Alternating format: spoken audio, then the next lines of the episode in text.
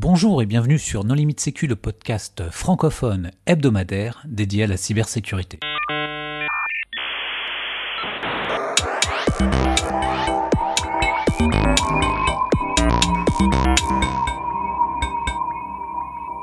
Alors aujourd'hui, un épisode sur un outil qui s'appelle Bloodhound avec euh, Romain Benz. Bonjour Romain. Bonjour à tous. Pour discuter avec lui, les contributeurs Non Limite Sécu sont Nicolas Ruff.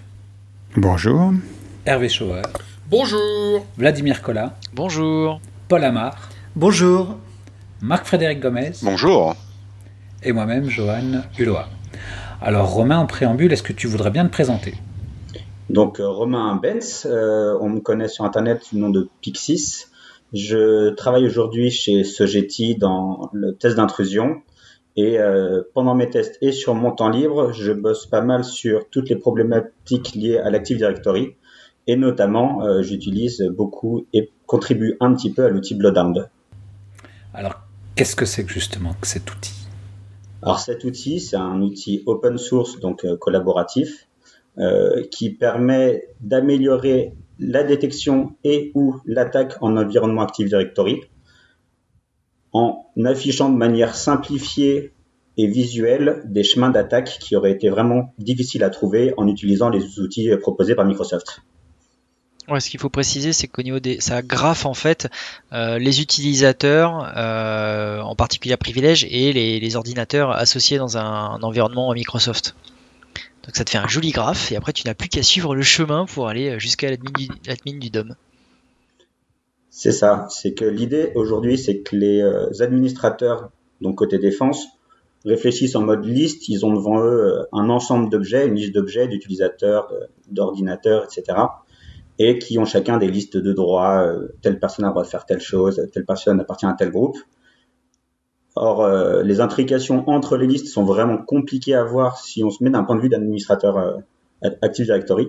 Et donc cet outil euh, permet de retourner complètement la vision d'un Active Directory et de ne plus d'avoir cette, vision de liste, mais d'avoir une vision orientée graphe, exactement comme, comme, tu viens de le dire. Quand on entend parler de, de graphe, on peut penser à Maltego de chez Paterva. Euh, Est-ce que tu peux nous parler un petit peu de la, techno en fait qui est en dessous euh, sous Bloodhound et grosso modo comment ça marche? Alors Bloodhound effectivement euh, repose sur la solution Neo4j. Neo4j c'est une base de données qui est orientée graphe, donc qui prend en entrée un ensemble de nœuds et de relations qui relient ces nœuds. Et finalement, Bloodhound n'est qu'une surcouche visuelle euh, basée en fait juste sur un navigateur, enfin basée pardon sur sur une interface HTML qui permet de visualiser les données de la base de données Neo4j. C'est du Electron, je crois, de souvenir, non L'appli client Exactement, c'est du Electron. Euh, et du coup, c'est, il faut évidemment l'installer, mais ça se compile très bien chez soi pour avoir euh, la, la, visualisation de Bloodhound euh, en local, et ça se débug de la même manière du coup que qu'une application web avec tous les outils JS et consoles JS et développeurs associés. Et comment on injecte la, la base de données dans l'outil, enfin l'Active la, Directory, la base de l'Active Directory? Alors effectivement, Bloodhound est euh, composé de deux parties, donc la partie Bloodhound qui permet de visualiser euh, les données, mais il y a la partie qu'ils appellent Sharphound qui est euh, l'ingesteur, euh, celui qui permet de récolter euh, les informations auprès de l'Active Directory et de les ensuite de les fournir à Bloodhound. Et donc Sharphound, c'est un outil qui est écrit en C Sharp et qui va requêter le LDAP euh, de l'Active Directory, donc auprès d'un domaine contrôleur, d'un contrôleur de domaine. Mais pas seulement, il va aussi, euh, si on lui demande, euh, discuter avec l'ensemble des machines qui sont sur le parc afin de récolter d'autres informations comme les groupes le code de ces différentes machines, les sessions qu'elle des, des, différents utilisateurs sur les machines, etc. Et une fois que toutes ces euh, informations sont récoltées, elles sont, elles sont euh, agrégées sous un format euh, de type compris par Bloodhound. Et donc ce fichier agrégé, c'est celui-ci qu'on injecte dans Bloodhound. Bloodhound va l'ouvrir, traiter l'information, la rajouter dans Neo4j et enfin euh, la lire et euh, afficher les, les graphes euh, d'une manière visuelle graphique. Alors, ce qui est très intéressant par rapport à ça, c'est que euh, donc les requêtes, comme tu disais, ça, ça envoyé effectivement au contrôleur de domaine, mais aussi au serveur, voire même au poste de travail. Et euh, ça, c'est fait avec un compte du domaine avec euh, le plus bas niveau de privilège existant. C'est-à-dire que tu n'as pas besoin d'être administrateur du domaine pour faire ça. Ça, c'est très intéressant pour un pen test. Par contre, vu la quantité de requêtes qui sont envoyées, c'est pas très discret. C'est hyper verbeux sur le réseau. Donc en général, c'est plutôt utilisé sur des pentests quand tu cherches pas forcément la discrétion. Et est-ce que ça met longtemps justement pour collecter toutes ces infos? C'est histoire de quoi? Quelques minutes? Plusieurs heures en fonction Ça dépend de la taille du domaine en fait. Sur un domaine avec quelques centaines d'utilisateurs, ça peut être rapide, c'est quelques minutes. Euh, une forêt avec plein de domaines et des dizaines de milliers d'utilisateurs, euh, ça peut être un peu plus long. Oui, c'est ça. Et enfin, même, c'est devenu assez rapide, ça s'est beaucoup amélioré avec le temps. Quelques centaines d'utilisateurs, ça se fait euh, en 10 secondes, 20 secondes. En revanche, effectivement, quand on est sur des, des SI avec 100 euh, 000 utilisateurs, c'est euh, le plus gros que j'ai fait. Ça prenait euh, oui, 6-7 heures pour tout ingérer d'une part, enfin pour, la récolte d'informations, et encore 4-5 heures pour fournir ces informations à Bloodhound et qu'il les traite et qu'il les enregistre dans la base de données sous-jacente. Pour donner un petit peu d'historique à, à de souvenir, le projet a été, réalisé en 2016, hein. si je dis pas de bêtises, et à l'époque, il y avait seulement un ingesteur en PowerShell. Et Sharpound, du coup, est arrivé par la suite justement pour euh, répondre à ces problématiques de euh, euh, d'avoir un ingesteur qui soit multithreadé, qui permet du coup de gagner du temps sur la collecte d'infos, etc. Hein. C'est bien ça? Ouais, tout à fait, exactement. Avant, il y avait, je sais, d'ailleurs, je me souviens plus. Je crois que ça s'appelait Sharpound déjà. .ps1 donc c'était effectivement en PowerShell ça fonctionnait bien mais c'était beaucoup plus lent et oui tout à fait la réécriture de cet outil en C Sharp permet d'accélérer largement le traitement de le rendre beaucoup plus fiable et ça se, ça se voit très bien quand on fait des récoltes sur des, de très gros environnements. Alors là, tu disais que c'était verbeux sur le réseau. Est-ce que c'est quand même utilisé par des attaquants? À ma connaissance, non, mais euh, potentiel. Enfin, oh bah sûrement. Si, sûrement, hein, bien sûr euh, que c'est utilisé par les attaquants. Mais ça permet le truc, c'est que c'est tellement, c'est tellement pas discret. Oui, mais tu sais, il y a énormément d'attaques où on se fout éperdument de la discrétion. Et puis quand il y a trop d'alertes, il désactive aussi les alertes. Hein. Après, Blue Down, aujourd'hui, tu as des signatures qui permettent de le détecter. Euh, la, Blue c'est entre guillemets, c'est exhaustif, c'est que tu as vraiment tout, alors que tu as plein d'outils qui te permettent euh, d'aller beaucoup plus à l'essentiel. Typiquement, euh, on parlait de la vitesse de Blue un, un, des problèmes quand tu as vraiment un gros SI, c'est que euh, en fait, ce que tu affiches à un moment, finalement, c'est le passé de quelques heures avant. Et potentiellement, supposons qu'il y a un administrateur qui soit connecté, je sais pas où, sur un poste, un serveur, un administrateur du domaine. En fait, peut-être qu'il n'est plus là et tu peux plus essayer de le compromettre. Donc après, tu as d'autres outils qui sont fournis avec euh, l'outil euh, la suite Empire qui permet de je sais pas comment on dit chasser euh, l'admin mais c'est le seul truc un peu gênant c'est que c'est une, espèce de, snapshot je sais même plus dire en français instantané un instantané, merci. un instantané, mais du passé d'il y a quelques heures. Donc parfois, ça peut être, tu peux avoir des espèces de faux positifs ou points un peu gênants. Après, avec Sharpound, je crois qu'il est possible de spécifier justement le, type de collection que tu veux avoir. À savoir, tu peux grosso modo collecter l'ensemble des informations, euh, je sais pas, des utilisateurs, ça peut être euh, le prénom, le nom, euh, et avoir toutes les informations exhaustives, même des machines, etc. Comme euh, tu peux demander certains éléments très particuliers de souvenirs. Ce qui fait que du coup, en fait, ça te permet d'avoir un snapshot, alors en tout cas une image instantanée plus rapide du coup, euh, si tu souhaites tester des, scénarios d'attaque, hein, de souvenirs. Oui, oui. Alors, Pour, pour rebondir là-dessus, c'est vrai que la partie instantanée, là où elle est la moins fiable, c'est vis-à-vis des sessions des, utilisateurs. Et euh, le seul moyen euh, possible pour, Blood, pour Sharpound de savoir qui est connecté où, c'est de demander à chaque machine est-ce qu'il y a quelqu'un connecté chez toi ou est-ce qu'il y a quelqu'un de session chez toi. Donc, quand bien même on ne ferait que la collecte de sessions, le processus restera lent et euh, l'information qui est un peu plus volatile restera peut-être euh, non à jour au bout de quelques heures. La, la force de l'outil donc de, de Blowdown, bon du coup c'est donc c'est pouvoir lancer des queries sur sur de la data, sur des données que tu vas que tu vas collecter euh, sur un Active Directory. Est-ce que tu peux nous en parler un petit peu plus grosso modo? C'est euh, quel type de query en fait tu peux tu peux arriver à lancer? Est-ce qu'il y en a qui sont déjà intégrés dans l'outil? Enfin grosso modo en fait une query ça va servir à quoi? Et ça répond du coup à quel quel usage? Alors la force de Blowdown comme ça a été dit tout à l'heure, c'est que euh, ça peut être utilisé avec un, un, compte de domaine qui n'a absolument aucun droit particulier sur le domaine, si ce n'est le droit de base d'interroger la base LDAP d'un contrôleur de domaine. Donc ça, c'est une grosse force. Euh, la deuxième chose, c'est effectivement qu'on a in fine un, un, ensemble de nœuds et de relations.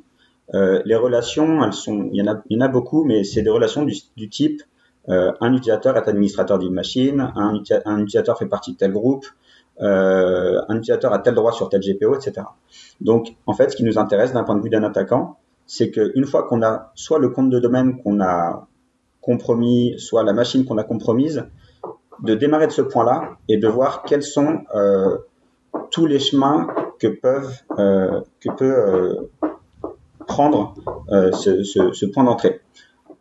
On peut donc demander, par exemple, OK, de cet utilisateur, est-ce que je peux atteindre une cible qui a euh, un intérêt particulier? Par exemple, le groupe administrateur de domaine, mais pas seulement, parce que dans une attaque, c'est pas le seul et unique but d'être administrateur de domaine, c'est de récolter de l'information qui peut être euh, compromettante pour l'entreprise. Et donc, si on sait que sur telle machine, il y a une base SQL avec l'ensemble des ressources de l'entreprise, on peut lui dire, voilà, moi j'ai, je commence de tel utilisateur ou je commence de telle machine, indique-moi s'il existe un chemin grâce à toutes ces relations je suis admin de telle machine qui fait partie de tel groupe, etc. Indique-moi un chemin qui me permet d'atteindre ma cible et Bloodhound le sort euh, de manière quasi instantanée pour des, euh, tailles d'entreprise euh, qu'on voit dans, la vie de tous les jours. Et ça, c'est assez marrant parce qu'en termes de, UI, ça ressemble quand même beaucoup à Google Maps, hein. d'une certaine façon. C'est vraiment, je pars de chez moi, je vais au boulot, ok, je clique et grosso modo, j'ai mon trajet en me disant, bah écoute, voilà la route la plus courte, bah écoute, va falloir que tu passes par là, il y aura moins de bouchons, quoi. C'est exactement ça, et d'ailleurs c'est basé sur les mêmes techniques de recherche de chemin.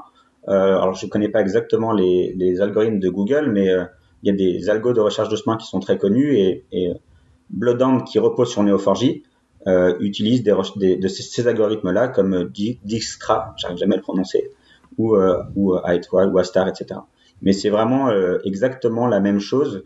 Finalement, Google Maps, c'est rien d'autre qu'un ensemble de points géographiques qui sont reliés par des routes, euh, qui sont des, des relations qui, en plus, cette fois-ci, ont des poids. S'il y a des bouchons, c'est un, truc qu'il faut éviter. S'il n'y a pas de bouchons, il n'y a pas de notion de poids dans Bloodhound. Donc, tous les liens d'un nœud à un autre ont, ont le même impact, euh, puisque tous les liens assurent que d'un nœud A vers un nœud B, on pourra prendre le contrôle d'une nœud B. Donc, c'est pour ça qu'en type de lien, on a admin de. Si on est un utilisateur et qu'on est admin de une machine, on peut prendre contrôle de la machine si une machine fait partie d'un groupe qui peut euh, faire une connexion RDP sur une troisième machine, alors on peut être sur la troisième machine. Donc c'est vraiment des liens qui sont avec une direction. D'un endroit A, on peut aller vers un endroit B. Avec une direction et aussi euh, enfin, une méthodologie d'accès, euh, quelque chose comme ça. Et une méthodologie d'accès, on peut sur les liens donc, par exemple, si on a euh, un utilisateur qui est admin d'une machine, on peut faire un clic droit sur ce lien euh, et nous dire voilà, donne-moi toutes les informations euh, liées à, ce lien-là. Et il y a une pop-up qui, apparaît en disant voilà ce que veut dire ce lien, voilà comment l'exploiter, voilà des ressources associées, voilà des recommandations pour l'éviter. Donc, c'est vraiment très complet. C'est pas seulement voilà, je suis un attaquant et je veux être admin du domaine, ça permet aussi d'avoir des recommandations pour l'entreprise pour laquelle on fait le, le test d'intrusion. L'outil, en fait, donc tu disais que c'était euh, un outil euh, effectivement qu'on pouvait utiliser sur les tests d'intrusion, mais en fait là, euh, ce que tu es aussi en train de dire, c'est des équipes, on va dire plus Blue Team, grosso modo, peuvent l'utiliser au sein de, au sein de, leurs opérations en D2D en fait. Pour de Oui, bien sûr. Bien sûr. C'est un outil qui peut être utilisé à la fois en attaque, comme on l'a un peu évoqué tout à l'heure, mais également en défense. Ça peut être très intéressant de lancer régulièrement une collecte faire un instantané, comme on disait, parce que c'est assez correct, faire un instantané de, l'Active Directory euh, qu'on essaie de protéger, et euh, justement de euh, voir les chemins d'attaque probables et de vérifier qu'on les maîtrise bien tous. et si jamais il y a un chemin qui apparaît dont on n'est pas au courant parce qu'on ne pensait pas que tel utilisateur pouvait enfin, devenir domaine admin en fait, eh bien, si jamais ce sont des droits qu'on ne connaît pas bien ou qu'on maîtrise pas bien, justement, l'affichage de ces euh, boîtes d'informations permet de vraiment clarifier le sujet, euh, d'avoir les, outils qui permettent d'exploiter cette relation.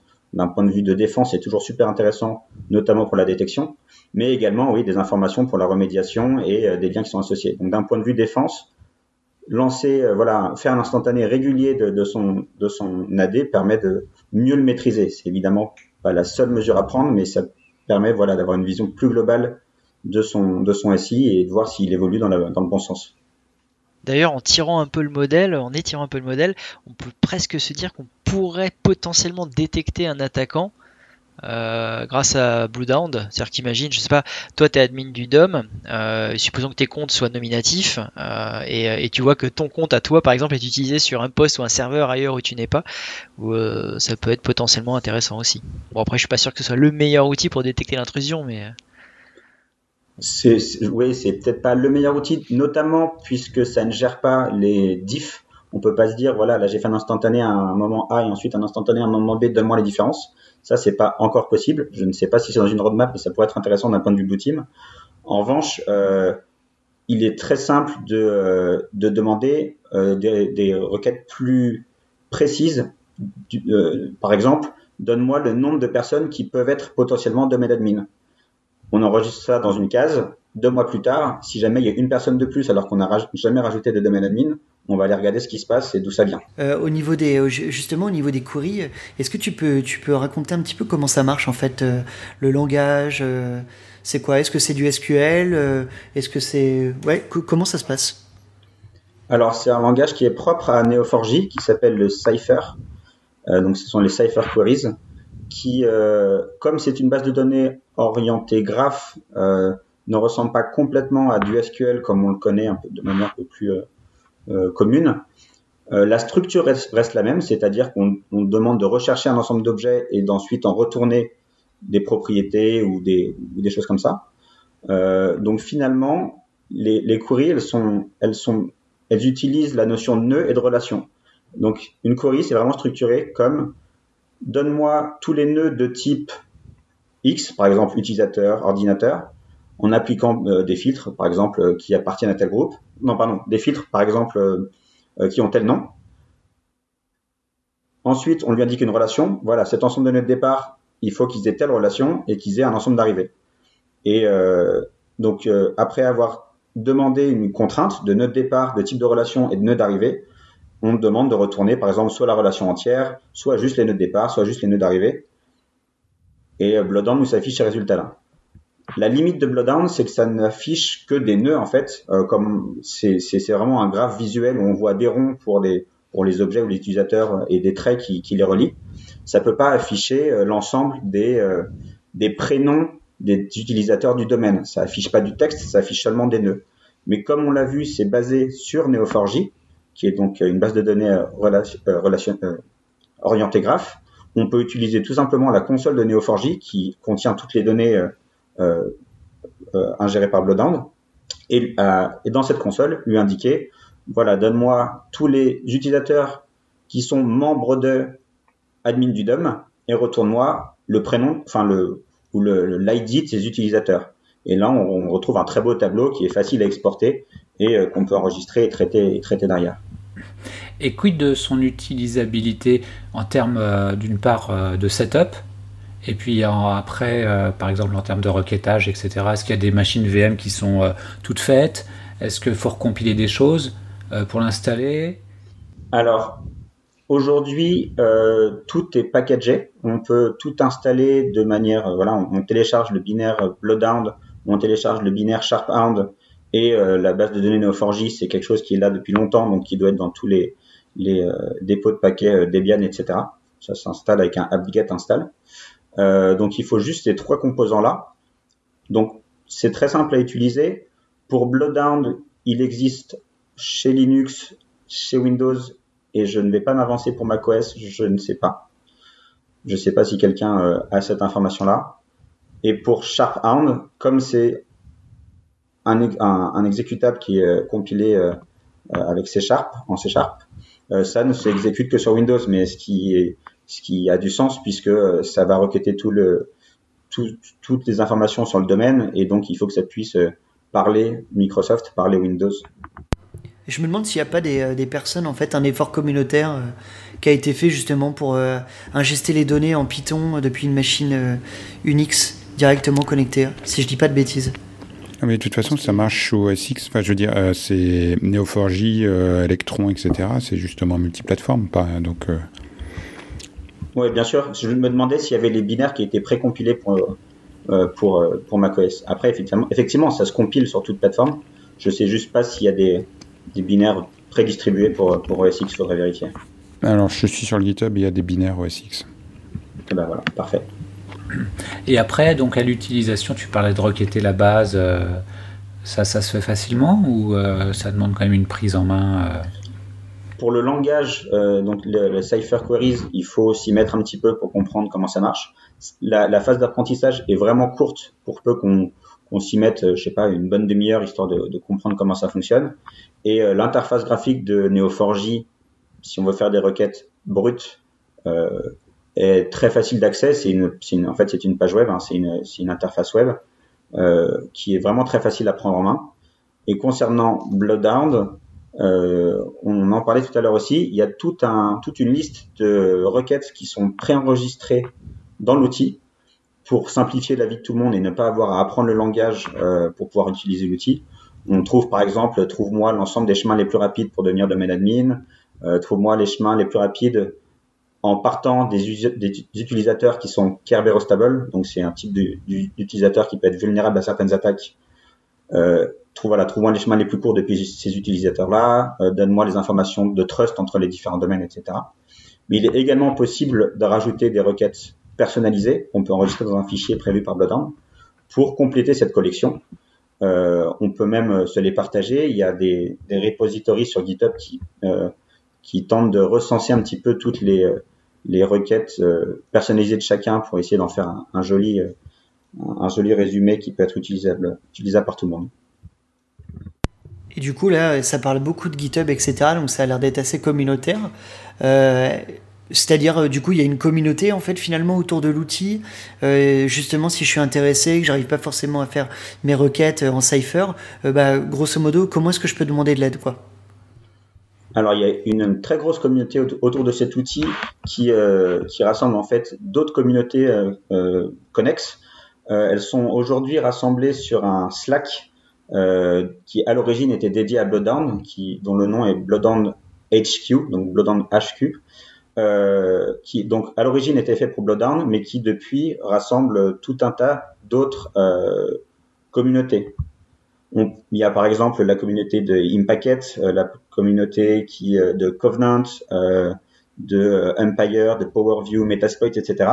Toutes ces communautés ont été regroupées autour du Slack de Bloodhound euh, et ce qui fait que dès qu'on a une question, on la pose sur le sur le canal euh, dédié et vraiment il y a des gens qui sont toujours là pour répondre de manière extrêmement sympathique et, euh, bienveillante, euh, notamment les euh, cofondateurs de, de l'outil Bloodhound qui sont extrêmement réactifs et qui répondent avec beaucoup de patience à vraiment toutes les questions, que ce soit sur l'outil, euh, il y a même du coup effectivement un, channel Cypher Queries. Voilà, si vous avez une question sur une Cypher Query qui fonctionne pas, vous la posez, les gens vont la lire, y répondre, vous aider à, comprendre. C'est c'est vraiment une, très bonne ressource. Et évidemment, bien sûr, s'il reste le GitHub, qui est la solution classique, on peut mettre des, issues. Donc, si on trouve un problème, euh, on peut remonter pour, faire évoluer l'outil. Sur le Slack, il y a un canal francophone, French, sur lequel on n'est pas énormément encore, mais on compte euh, sur le fait qu'on soit plus. Euh, et il y a notamment Gentil Kiwi aujourd'hui qui est dessus, donc euh, l'auteur de, de 4. Et tout à l'heure, du coup, tu parlais un petit peu roadmap et ton expérience donc avec l'outil. Donc bon, es un utilisateur et du coup, tu aides aussi un petit peu à maintenir l'outil, à du coup développer des nouvelles features. C'est ça? Alors Aujourd'hui, j'utilise beaucoup l'outil dans tous mes tests d'intrusion et euh, dans mes labs pour euh, m'entraîner sur euh, les nouvelles techniques ou recherches au niveau de l'Active Directory. Quand je trouve des bugs, j'essaie de les fixer et de proposer les fixes aux, différents cofondateurs, pour, enfin co-créateurs ou auteurs, voilà, pour, pour améliorer l'outil. Euh, quand il y a une fonctionnalité qui me semble intéressante ou importante que j'ai développée pour moi sur l'outil, de la même manière, je la, je la pousse. Et euh, lorsqu'il y a des euh, versions qui sont en bêta, je fais partie des, des, personnes qui, qui la testent. Alors, la bêta, c'est pas, c'est pas du tout une communauté fermée d'élite ou quoi que ce soit. C'est un truc qui est, tout le monde peut venir si, si, si, s'il le souhaite. Si jamais vous utilisez l'outil Blowdown et que vous souhaitez tester les nouvelles fonctionnalités des, des différentes bêtas qui sortent, euh, il n'y a aucun souci, il suffit de le demander justement sur le Slack. Et voilà, ça permet de d'essayer d'ajouter son petit caillou à l'édifice pour euh, pour faire que que l'outil s'améliore. Et, euh, et, voilà. Et ça peut être fait de plein de manières. Ça peut être donc fait en soit en proposant des corrections de bugs, soit en ajoutant des nouvelles fonctionnalités à l'outil, voire même si vous avez des chemins d'attaque qui ne sont pas pris en charge par l'outil, présenter le chemin d'attaque et préparer un moyen de et présenter un moyen de, de récolter l'information auprès du soit du domaine contrôleur, soit des machines, pour pouvoir euh, l'intégrer à Bloodhound. Et en parlant de, de, de chemin d'attaque, il y avait un outil, alors je ne sais pas si tu l'as testé, qui s'appelait GoFetch et qui te permettait en fait d'exporter des, chemins d'attaque en JSON et en fait de le parcourir euh, et de pouvoir du coup en fait euh, exécuter euh, exécuter un chemin d'attaque de manière complètement automatique. Je sais pas si tu as si eu l'occasion de tester ça. Alors j'ai pas eu l'occasion de le tester. En revanche j'en ai beaucoup entendu parler. Enfin j'en ai entendu parler. Donc sauf erreur de ma part, GoFetch se base sur le travail de Bloodhound euh, récupère les informations de la même manière, voire avec euh, justement SharpHound, et ensuite va faire une étude de, tous les chemins d'attaque qui existent. Et si jamais il en, trouve un qui est exploitable avec les données initiales qu'on lui a fournies, il va automatiquement tenter de l'exploiter. Après voilà, moi je l'ai pas utilisé personnellement, euh, donc, euh, mais je pense que c'est un, un, sujet qui remonte assez souvent justement sur le Slack, qui est assez prometteur et qui vaut le coup d'être testé parce que le GitHub de l'outil GoFetch, il n'a pas bougé depuis juin 2017, donc euh, c'est pas bon signe. Bah, l'outil, pour l'avoir testé, mais rapidement, est pas forcément ultra stable et marche pas forcément très bien.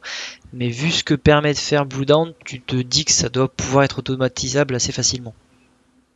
Enfin, facilement. Toute proportion gardée, mais. Et donc, en parlant d'outils connexes, euh, il y a plusieurs outils qui, qui, se branchent à, justement à, à je pense notamment à l'outil GoFetch qui a été euh, euh, créé par SAT Processor. SAT Processor, c'est un Français qui est notamment l'auteur du livre en ligne The Dog Whisperer Handbook, euh, qui est disponible gratuitement et qui explique de manière assez exhaustive le fonctionnement. De Bloodhound. Et donc cet outil qu'il a développé permet de faire en ligne de commande ce que fait une, ce que fait Bloodhound. Et donc c'est extrêmement pratique puisque ça permet de scripter tout un nombre de choses. Puisqu'aujourd'hui Bloodhound c'est vraiment de l'interface graphique, du clic, du euh, c'est joli, c'est beau, c'est facile à utiliser, mais c'est compliqué à automatiser. Et donc euh, cet outil CypherDog donne, enfin propose tout un ensemble de, un nouveau langage très simplifié qui permet euh, de voilà de créer des scripts pour trouver des chemins d'attaque pour énumérer des utilisateurs qui sont euh, potentiellement des administrateurs de domaine via certains chemins, etc. etc. Donc c'est très intéressant à, essayer d'utiliser. Euh, et typiquement, lorsqu'on est euh, en blue team, en défense, ça peut être un outil intéressant, puisque comme on disait tout à l'heure, blowdown, c'est compliqué de faire des différences d'une capture à l'autre. En revanche, avec cet outil euh, CypherDog, ça peut permettre potentiellement de voir des diffs entre, entre un, instantané A et un instantané B euh, pris par chaque arme. Tout à l'heure, vous parliez de euh, macOS et de Linux. Là, c'est une collection de scripts en PowerShell. Donc, sauf à utiliser le portage de PowerShell sur Linux, c'est plutôt réservé à du Windows. Tout à fait. Et ça discute du coup avec l'API REST de, directement du Neo4j en fait. Donc, il faut que tu aies Neo4j qui soit up and running et du coup, tu discutes avec. C'est ça, exactement. Ça utilise, ça utilise euh, l'API de Neo4j et ça utilise euh, donc toute la donnée qui a été euh, enregistrée par, par Blowdown en amont. Et ce Blowdown, en fait, donc là on en entend parler voilà, depuis 2016, donc on va dire ça fait à peu près trois ans. C'est les premiers finalement à avoir travaillé là-dessus, sur justement une, une étude de, de graphes, où du coup il y a d'autres projets qui ont, été développés auparavant sur lesquels potentiellement Blowdown se serait, se serait inspiré? Bloodhound s'est complètement inspiré d'autres projets. Euh, il s'est inspiré notamment du projet AD Control Pass, qui a été, qui est un projet euh, qui, existe sur GitHub communautaire open source basé sur la recherche de chemin en environnement Active Directory. Il y a d'ailleurs un très bon white paper des euh, deux auteurs de l'ANSI qui est disponible en ligne et qui explique en détail les rouages de ce type de, de, voilà, de visualisation de l'Active Directory. Euh, c'est un outil d'ailleurs que j'avais, avant que Bloodhound n'existe, que j'avais euh, tenté d'utiliser. Donc comme c'était les tout débuts, c'était un peu compliqué à installer et euh, j'étais dans un très gros SI, donc c'était ça, ne scalait pas encore à, la taille du SI. Bloodhound est sorti depuis, où en fait, comme ça arrive souvent dans n'importe quel techno, ils se sont, ils ont utilisé une bonne idée qui existait, ils en ont fait quelque chose de plus, en tout cas à l'époque, plus euh, plus efficace. Donc depuis, j'ai pas réessayé à des contrôles pass. Euh, Peut-être qu'il fonctionne beaucoup mieux aujourd'hui, ce serait vérifié. Euh, mais voilà, Bloodhound c'est à utiliser euh, une partie de ces recherches-là et, euh, et, donc ne sont évidemment pas, enfin ne sont du coup pas du tout les premiers à avoir pensé à, à ce genre d'infos, mais ce sont bien la, de gens de l'ANSI. Par contre, il y a quand même une grosse différence dans le fonctionnement où euh, l'outil de l'ANSI nécessite d'avoir euh, j'allais dire un dump, une capture de la base de données Active Directory. Alors sauf erreur de ma part, il fonctionne pas comme Bluedown dans le sens où il lance plein de requêtes sur Active Directory. Il faut avoir des privilèges élevés pour pouvoir récupérer euh, la base de données Active Directory et faire les analyses euh, sur cette base, un peu comme euh, l'outil BTA. Alors que Bluedown, avec un, l'intérêt c'est qu'avec un compte à très, très, très faible privilège, tu peux te connecter sur le domaine, requêter tout le domaine et récupérer les résultats. Ok. Par contre, ça, l'outil de l'ANSI permet d'avoir beaucoup plus de détails euh, que tu ne peux pas avoir avec euh, puisque forcément avec un compte à faible privilège, tu n'as pas accès à tout ça. Du coup, je vais rebondir. Je vais, je vais juste rebondir là-dessus, puisque c'est vrai qu'on disait, on dit depuis le début que Bloodhound fonctionne avec un compte avec peu de privilèges. Il faut savoir qu'il existe des types de collections qui fonctionnent seulement avec un compte à privilèges aussi. Donc si jamais on a un compte à privilège, et notamment c'est ce qu'on a quand on est euh, en côté euh, Blue Team, euh, on peut utiliser Bloodhound pour effectuer des requêtes en tant qu'admin sur tous les postes, euh, puisqu'aujourd'hui, avec les dernières versions de Windows, un compte qui n'a pas de privilège ne peut pas euh, énumérer les groupes locaux sur un Windows 10, ne peut pas énumérer les personnes qui sont connectées sur un Windows 10. en revanche, avec un compte à privilège, on peut demander ce type de collection, ce qui permet d'étoffer un petit, un petit peu plus le graphe et de le rendre un peu plus exhaustif. Oui, puisque hum, la valeur ajoutée aussi de tous ces outils, c'est la base de connaissances qui est derrière. Je veux dire, le fait de requêter l'AD, euh, effectivement, tu peux le faire soit euh, en LDAP, soit euh, avoir une copie locale, etc. Mais ce qui fait vraiment la valeur ajoutée, c'est quels sont les chemins qui existent et comment surtout tu fais pour dévoiler ces chemins est-ce que ça, est-ce qu'ils peuvent être utilisés par les attaquants une fois qu'ils ont vu une nouvelle technique euh, documentée dans Bloodhound? Est-ce qu'ils peuvent s'en servir pour faire de, l'élévation de privilèges, de la persistance ou autre? Et là-dessus, euh, c'est quoi le modèle économique de Bloodhound? Parce que cette base de connaissances, elle est, elle a vraiment de la valeur, quoi. Je pense que aujourd'hui, le modèle économique, c'est que euh, ils font que leur outil devient essentiel dans quasiment les tests, enfin, j'allais dire essentiel dans les d'intrusion interne. Euh, personnellement, je me vois mal faire un test d'intrusion interne aujourd'hui sans Bloodhound. J'aurais beaucoup moins d'exhaustivité dans mes rapports et de qualité de rapport. Je ne sais pas quelle est leur vision de, quelle est la vision des auteurs euh, de cet euh, outil pour le pour le futur. En revanche, ça leur apporte une grosse visibilité à l'international. Ils sont tous dans l'entreprise SpectreOps. SpectreOps, oui. Euh, et donc ça, ça, a une énorme valeur ajoutée pour cette entreprise. C'est une super image de marque. Au niveau, au niveau pen testing, c'est une super image de marque. C'est une super image de marque d'être l'auteur d'un mm. outil qui est utilisé euh, mondialement dans le test d'intrusion. En tout cas, je ne sais pas si c'est mondialement aujourd'hui, mais ça, ça, ça, sera voué à, à l'être, que ce soit Bloodhound ou un outil qui fera mieux. Et voilà, mais être sur, dans cette voie-là, ce sera, c'est une très bonne image. Tout l'argent qu'ils ont pour le projet, en fait, ils l'utilisent seulement pour de, la charité, hein, si je dis pas de bêtises. Je crois que tu peux acheter justement euh, des t-shirts ou des choses comme ça, ou des donations. Et de souvenir, en fait, je crois que le, les fondateurs en fait réutilisent cet, argent pour des, charités. je crois qu'en fait ils ont des, nouveaux designs de t-shirts justement qu'ils essaient de, faire un petit peu de manière spéciale pour pour des événements et. Donc c'est, je suis pas sûr qu'il y ait vraiment un gros modèle économique là-dessus, ouais, mis à part effectivement cette image de marque et le fait qu'on parle de, l'entreprise Spectre Ops et, et des, trois fondateurs. Là. Bah, ça, coûte moins cher qu'un plan marketing et euh, c'est pas du tout hasardeux. Au contraire, ils jouent sur la qualité. Au niveau euh, boîte anglo-saxonne, c'est quelque chose de fréquent. Hein. Et le fait de faire de la charité fait aussi qu'ils sont insérés dans la communauté où ils vivent. Tu avais des, des, hébergeurs qui faisaient déjà ça dans les années 2000. Et ça marche très très bien. Enfin, pour le coup, pour euh, des Français, c'est pas forcément un argument d'aller prendre une entreprise qui fait des donations de charité mais est-ce que l'entreprise Spectorops derrière aurait, euh, par exemple, des sortes de d'IOC, enfin, c'est pas, je sais pas comment on peut appeler ça, parce que c'est pas des IOC, mais des chemins de contrôle privés, en fait, euh, qu'on n'aurait que si on passe par les auteurs de l'outil? Ou est-ce que c'est pas quelque chose euh, qui existe? Je, alors, non mais, Nicolas, Nicolas, cherche, savoir, mais je, je, je pense que non. Un logiciel libre. Enfin, je veux dire, il y a des gens, ben, ils partagent. c'est tout leur intérêt parce que l'outil s'améliore, parce qu'il y a différents, euh, différentes personnes qui bah, contribuent. La preuve, la preuve euh, regarde, même Romain en France, pour la communauté. Il y en a plein d'autres partout dans le monde. C'est justement. Moi, j'avais contribué à Empire. Euh, c'est voilà, c'est. Ben oui. C'est comme ça que ça marche. Et Empire n'avait pas de modèle économique et a disparu. bah non. Ils n'ont pas disparu pour une histoire de modèle économique. Je crois qu'ils ont disparu parce que ils avaient prouvé leur point que PowerShell pouvait être dangereux et qu'il fallait absolument l'améliorer de côté Microsoft, ce qui a été fait, et du coup ils sont passés sur d'autres projets. Enfin, un projet qui est maintenu par deux personnes, euh, tu comprends que le jour où le pentest ça les intéresse plus et ils deviennent RSSI, euh, il y a des chances pour que le projet soit abandonné. Ce qui est... Sauf que tu as le code source. Prenons l'exemple d'Umpire, c'est du Python et du PowerShell, franchement, euh, il y a plus compliqué. Hein.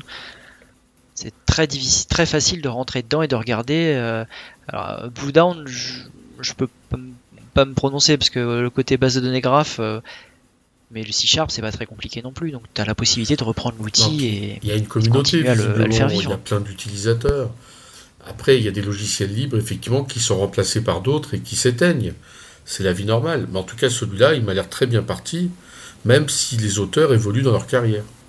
La seule problématique que je vois sur Blowdown euh, là tout de suite, c'est euh, de souvenir ils étaient, ils utilisaient la librairie ou en tout cas le, le, projet Linkurious, qui était à l'époque, qui, était, euh, open source. Alors je crois qu'il l'utilise toujours, mais, euh, c'est euh, plus supporté hein, de souvenir. Linkurious, qui est de souvenir une entreprise française, si je dis pas de bêtises.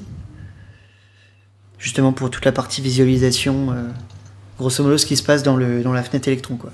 Et après, pour répondre un peu plus précisément à ta question, Nico, en fait, euh, chaque auditeur ou utilisateur de l'outil, au bout d'un moment, commence à avoir ses propres techniques, ses propres euh, raccourcis, euh, ses propres, alors je sais pas quel terme tu peux employer, TTP, j'en sais rien, ou IOC, mais tu finis par avoir tes propres recettes de cuisine qui te sont propres à toi. Après, tu peux les publier ou pas. Très bien, on a fait le tour. Du coup, je voulais effectivement euh, rajouter une petite chose qui était quand même effectivement très intéressante, c'est que la valeur ajoutée de Bloodhound n'est pas seulement qu'il y a une représentation graphe, c'est tout à fait qu'il y a une grosse base de connaissances sur les chemins d'attaque euh, en, environnement Active Directory. Et euh, il ne suffit pas de récolter l'info voilà, des, utilisateurs, leurs attributs.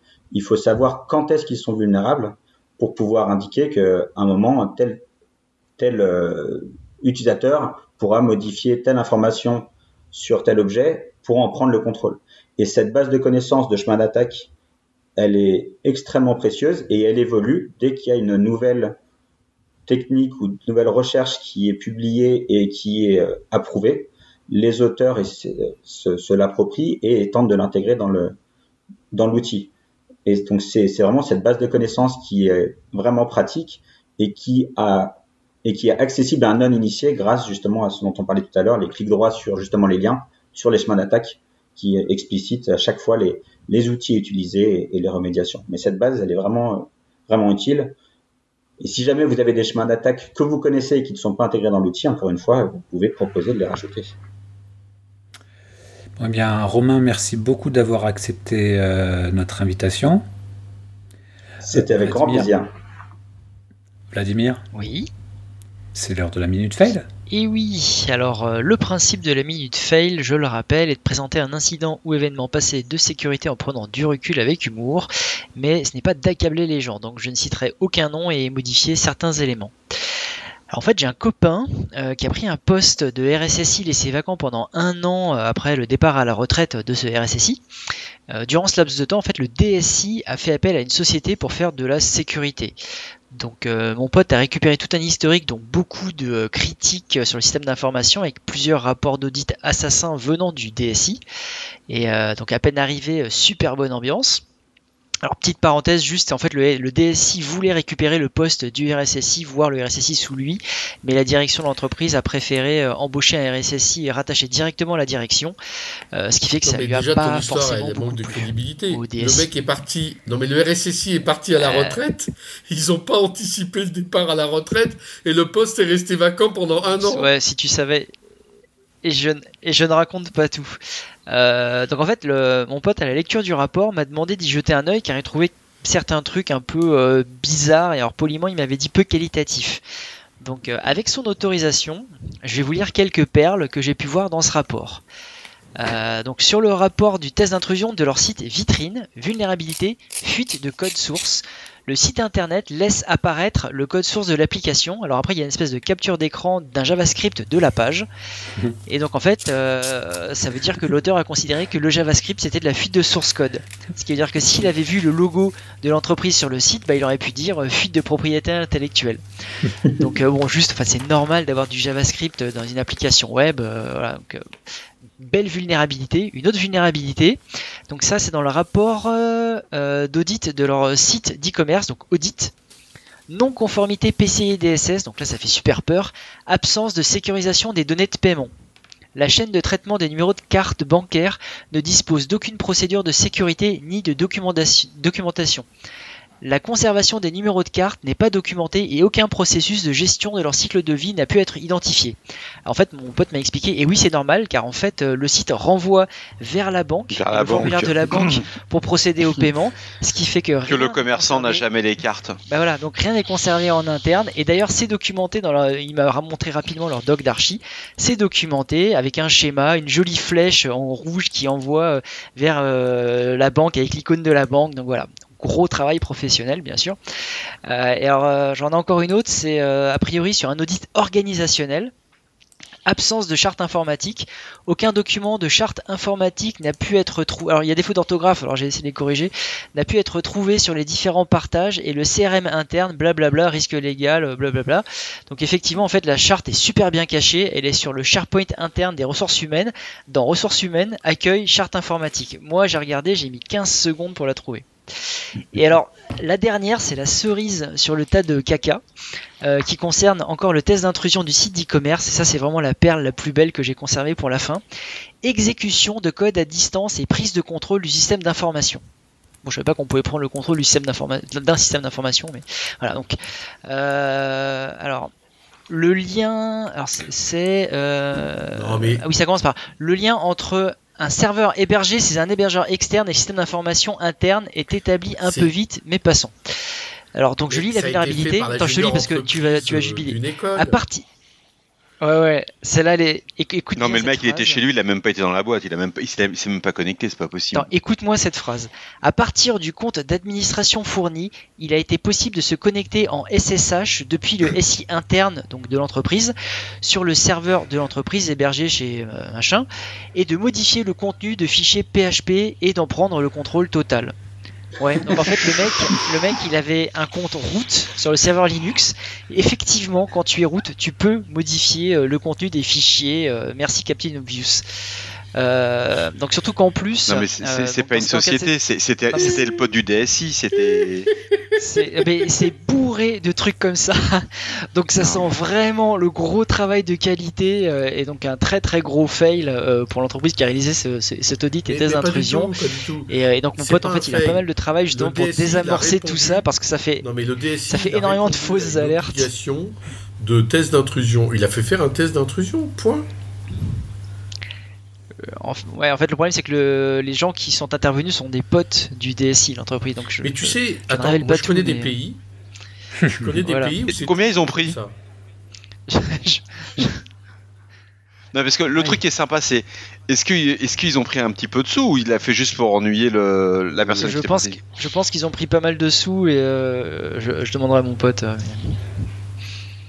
voilà, donc euh, gros gros fail. Gros fail, ouais. Bon, eh bien, merci Vladimir pour cette minute fail. Chers auditeurs, nous espérons que cet épisode vous aura intéressé et nous vous donnons rendez-vous la semaine prochaine Au revoir. Au revoir. Au revoir. Au revoir, merci.